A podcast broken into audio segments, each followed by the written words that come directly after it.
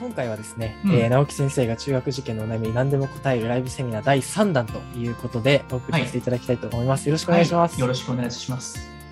えっ、と、金吾さん、書いてくださってますね。うん。塾の宿題を自分でやりきらない。問題を解くだけ、丸付きをしない。やり直しをしない。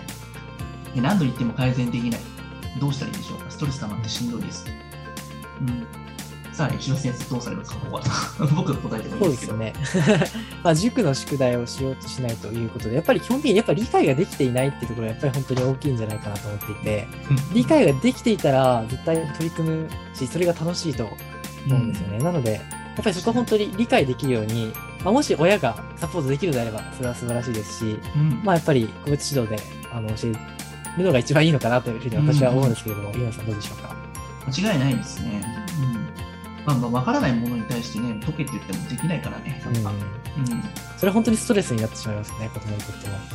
僕がね、あの、高校の教員をしてた時に、あのヤンキーの生徒を指導したことがあって、めちゃくちゃ面白かったんですけど、あそれぜひお伺いしたいですね。めっちゃその子って、なんかあの、すごいなんか人間的にもすごいいい子だったんで、うん、すごいなんか人徳のある子だなと思って、結構友達とかにも結構ね、恵まれてて、なかなか男前の男の子だったんですけど、ただなんか、あの自分がすごい悪い、まあ、あのそこはい教えた学校、デベロッピングのちょっとね、低めのなんかはいはいはい。政治性の学校だったりしたんだけど、いや、なんかバガソリンスタンドでバイトしてて、うん。いや、ちょっとなんかあの親のためにもちょっと頑張って大学行きたいんすよみたいな感じでなんか勉強することがダサいみたいなコミュニティだったから、そういった人たちってああ、そうですね。やんちゃすることがかっこいいみたいなところだったんだけど、現実的にでも先生の話とか聞いてるうちに、やっぱビジネスやりたいし、そうやるためには勉強大学行った方がいいのかなと思い始めてそこからだんだん価値観変わってきたみたいで、はいはいまあその勉強をやり始めるっつって、とりあえずなんか定期試験で頑張ってみるっつって言って、うん死ぬほどなんかあの、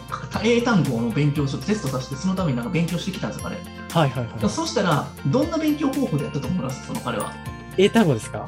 うん、その英語のなんか文文章とか覚えるにしても、なんか英単語と英語の文法の文章、はいはいライティングちょっと課題に出したんですけど、はい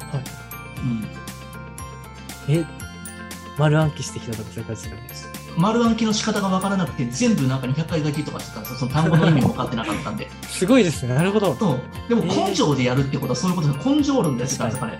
でも根性論でやってたのを僕らが文法理解ってことは日本語が分かると思うので、ちゃんと SVOC の原理から教えてあげて、一つ一つやったときに、マジかこんなやり方あったのかって話を言ってて、なるほど。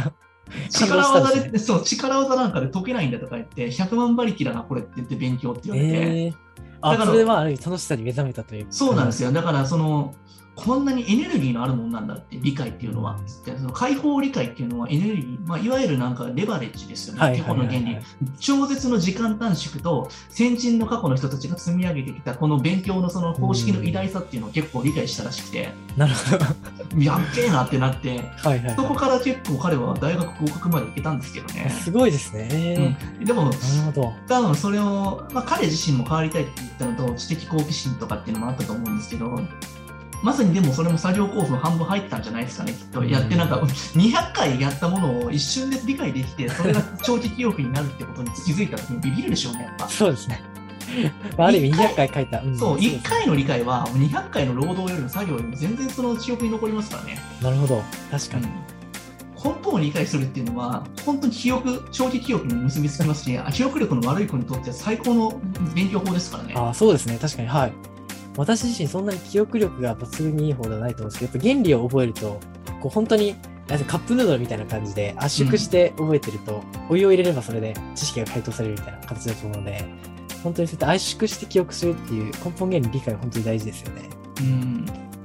あと一つ、なんかやり方が分かると、その引き出しを引っ張って、ガガンって芋づるしてないといろんなものつなげれますから、はいはいだからその辺のところで、あのマルチタスクになっていきますよね、一つのところが。うん。まあそういったところでね、やっぱあの一つのことを根本深く理解するっていうことは全てにつながってきて、あとで楽できるんですよ、変な話。うんうん。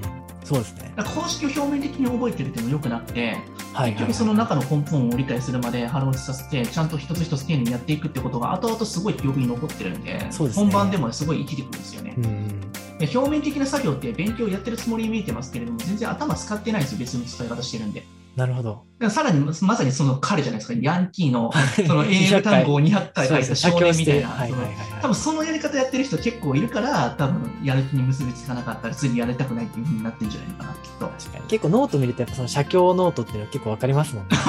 わかる写経してるやついますはいね。はい、よろしくお願いします。今日はありがとうございます。失礼いたします。失礼します。ありがとうございます。